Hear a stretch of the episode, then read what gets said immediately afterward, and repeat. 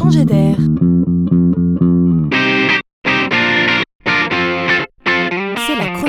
De Laurent Collen. Aujourd'hui, il n'y a plus de doute.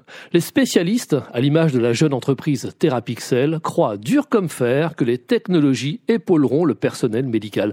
Croient dur comme fer que l'intelligence artificielle améliorera demain le diagnostic médical. Pense-t-on ici à remplacer les médecins?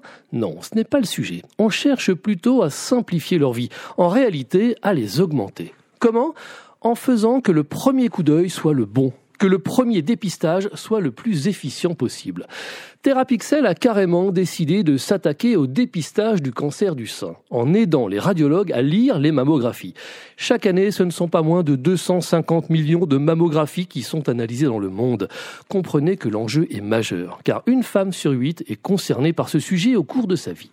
De surcroît, le cancer du sein est particulièrement difficile à diagnostiquer. À peine 0,5% des mammographies révèlent des tissus cancéreux. Et le diagnostic n'est pas exempt de pièges.